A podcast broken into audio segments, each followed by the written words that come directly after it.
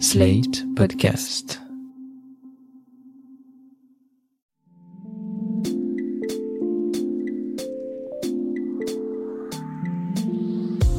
Salut, bienvenue dans Ça tourne par rond, le podcast qui répond chaque semaine aux questions que vous vous posez.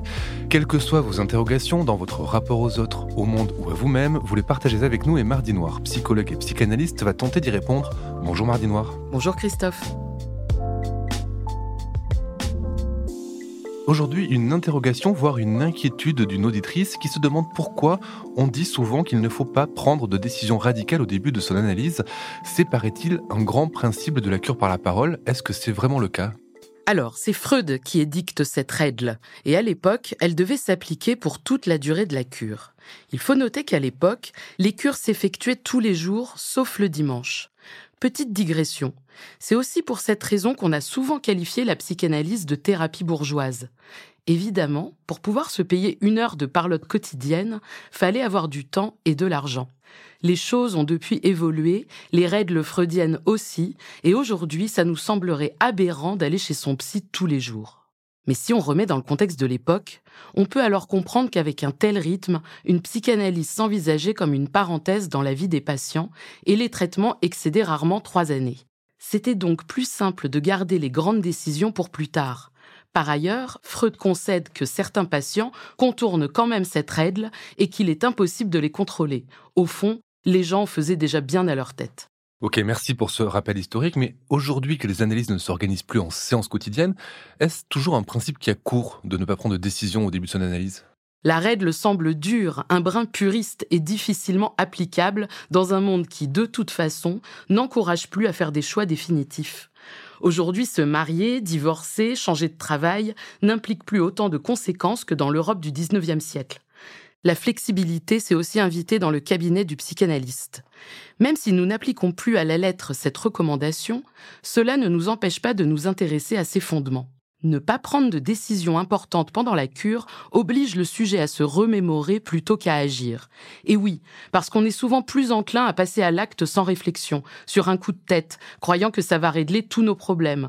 Or, l'action sans réflexion aboutit, sans avoir fait le tour des tenants inconscients qui la sous-tendent, à valeur de répétition. Allez hop, je quitte ce job parce que je suis encore tombé sur des gros cons. Je donne un exemple grossier, mais malheureusement, si le problème vient d'un conflit passé avec l'autorité, il y a de fortes chances de trouver des gros cons partout. En fait, l'action court-circuite parfois le travail de pensée. Au mieux, cela ne change rien, au pire, cela crée des dégâts. Freud fait le postulat que cette urgence à agir trouve son origine dans le passé. C'est pourquoi il préfère encourager ses patients à analyser cette action espérée et les fantasmes qui y sont associés. Cela veut donc dire que même si on ne prend pas une décision, cette urgence à agir, comme vous dites, peut être une bonne base de travail pour l'analysant, voire être très utile pour la cure? Oui, Freud relativise son conseil et remarque que ces décisions prises sur un coup de tête sont parfois la condition pour les analyser, comme s'il fallait faire l'erreur pour avoir du matériel à penser. Mais cela comporte un risque, le risque que cette action sature tout travail d'élaboration. Écoutez, on ne comprend rien à ce que vous dites, on dirait du Lacan. Qu'entendez-vous par le risque que cette action sature tout travail d'élaboration? Je vais essayer d'être plus clair. Parfois, certaines situations de vie peuvent se comparer à des symptômes.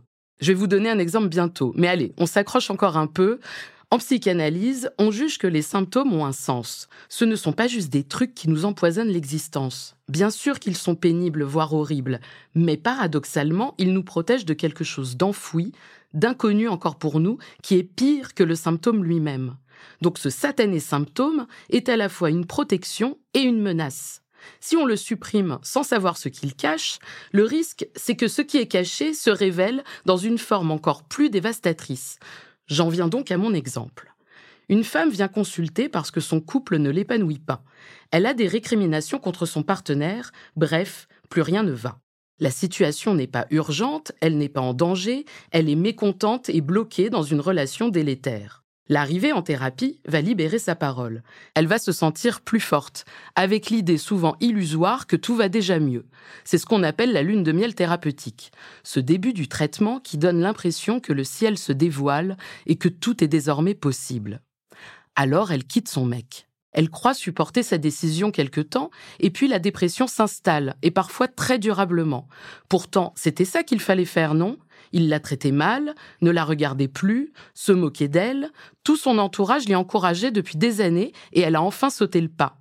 Pourtant, le chagrin et la sidération l'envahissent, et il est d'autant plus difficile de saisir les dynamiques sous-jacentes de cette ancienne union. La patiente est coincée dans le regret et l'autodénigrement, elle s'est séparée avant d'avoir pu identifier les raisons qui l'avaient conduite à se lier à cet homme. Donc si j'ose une métaphore médicale, l'action dans son cas a fait l'effet d'un doliprane sur une maladie plus grave, ça chasse le symptôme mais pas le mal réel. Mais du coup, on agit quand en analyse? Écoutez, les cures ont lieu désormais une à deux fois par semaine et on peut se demander si la durée d'analyse qui aujourd'hui a fortement augmenté n'est pas due au fait qu'on empêche moins les patients de prendre des décisions importantes. Ce n'est plus un prérequis au début du traitement. Pour ma part, l'analyse aura duré 18 ans et j'en aurais pris des décisions à la con pendant toutes ces années.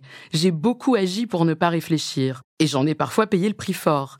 Mais l'exigence freudienne est particulièrement élitiste, intellectuellement et matériellement, et s'inscrit dans un contexte radicalement différent.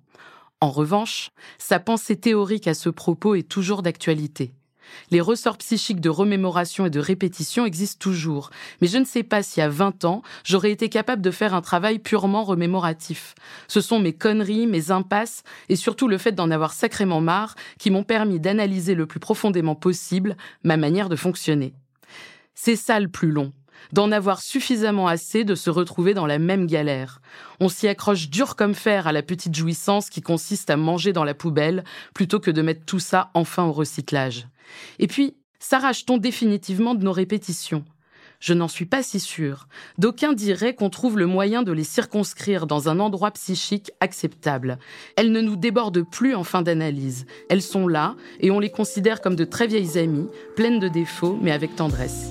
Apprendre à faire avec, donc, ce qui me semble être le maître mot de toute cure analytique. Merci, Mardi Noir, et la semaine prochaine pour un nouvel épisode de Ça tourne par rond. D'ici là, n'hésitez pas à poser vos questions en nous écrivant à l'adresse mardi.noir.slate.fr. Vous pouvez retrouver Ça tourne par chaque mardi en podcast sur Slate Audio et sur toutes les plateformes de podcast et à l'écrit chaque jeudi sur slate.fr. Ça tourne par est un podcast de Mardi Noir produit et réalisé par Slate.fr sous la direction de Christophe Caron et de Benjamin Septem-Ours. Montage et réalisation Aurélie Rodriguez. Prise de son Benjamin Septem-Ours. Musique Sable Blanc.